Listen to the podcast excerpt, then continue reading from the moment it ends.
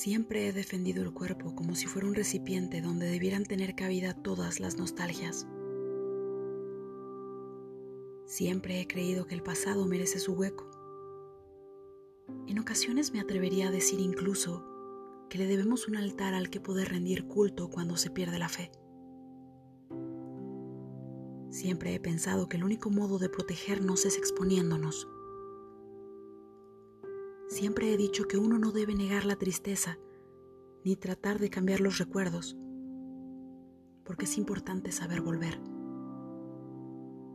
Sin embargo, y guárdame el secreto, por favor, hay momentos minúsculos en los que reconozco que tanto dogma solo significa, en el fondo, que te echo de menos y que asumo, a través de la palabra, te voy a echar de menos toda la vida.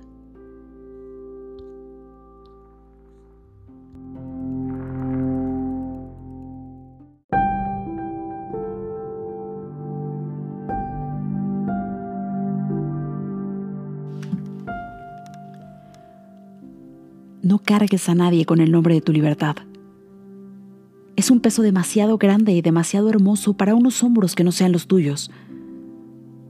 No dejes que nadie hable de tus alas si no es para darles aire. Solo para eso, ¿vale? Dedica al menos tres veces al día a contemplar las nubes que hay bajo tus pies. Esto es importante. Una vez vi cómo liberaban a un pájaro de su jaula. ¿Y de qué manera? Trastabillado y torpe, se cayó y tuvieron que recogerlo y meterlo de nuevo tras los barrotes donde pareció por un breve momento que respiró tranquilo. Fue tristísimo ser testigo de cómo perdió en un instante aquello para lo que había nacido, el vuelo. Solo le quedó, entonces, un miedo disfrazado de consuelo que no era más que una mano ajena decidiendo la dirección del viento de su vida.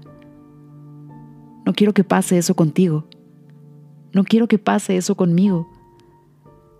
Hay demasiados espectáculos grandes y hermosos en el mundo que necesito contemplar para seguir encontrando el sentido de muchas otras cosas. Pero no creo que sea capaz de ver cómo te cortas las alas a ti misma por miedo a lo que hay detrás, debajo o delante de ti. Si has nacido para ser libre, deja que la libertad lleve tu nombre.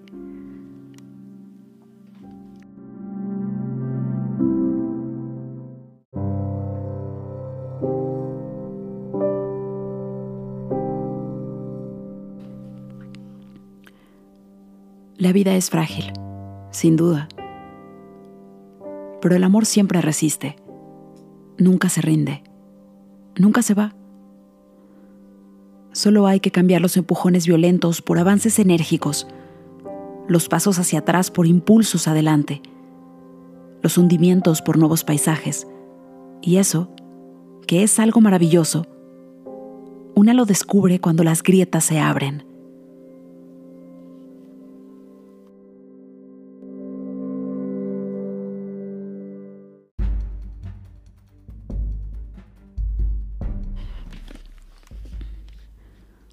Hubo un tiempo en el que esperé tanto que me salieron raíces de los dedos de los pies, que seguían en movimiento como pequeños pajaritos atrapados, aunque mis piernas no se movieran. ¿Lo entiendes? Mis pies se encadenaron al suelo como dos esclavos, y tuve miedo porque pensé que nunca podría irme de ahí. En ese momento no me importó porque estaba esperando y uno siempre espera porque quiere y en ningún caso porque no tenga alternativa. Eso pensé. Estoy aquí porque quiero. Estoy aquí quieta, estática, lejos de las ventanas, con hambre y con lluvia a lo lejos, escuchando los sonidos al otro lado. Nadie podrá decir que estoy huyendo porque estoy aquí quieta, estática, lejos de las ventanas, al alcance de cualquiera esperando. Sin embargo, y eso es inevitable cuando uno espera, sentí miedo por no poder irme de allí cuando quisiera. Sentí las raíces apretando mis tobillos. Uno no deja de esperar porque se canse. Uno deja de esperar porque cesa el ruido al otro lado y las raíces se secan.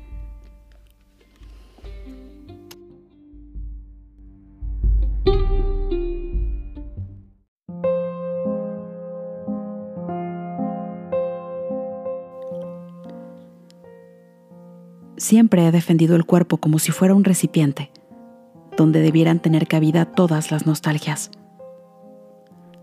Siempre he creído que el pasado merece su hueco. En ocasiones me atrevería a decir, incluso, que le debemos un altar al que poder rendir culto cuando se pierde la fe. Siempre he pensado que el único modo de protegernos es exponiéndonos. Siempre he dicho que uno no debe negar la tristeza ni tratar de cambiar los recuerdos, porque es importante saber volver. Sin embargo, y guárdame el secreto, por favor, hay momentos minúsculos en los que reconozco que tanto dogma solo significa en el fondo que te echo de menos y que asumo, a través de la palabra, que te voy a echar de menos toda la vida.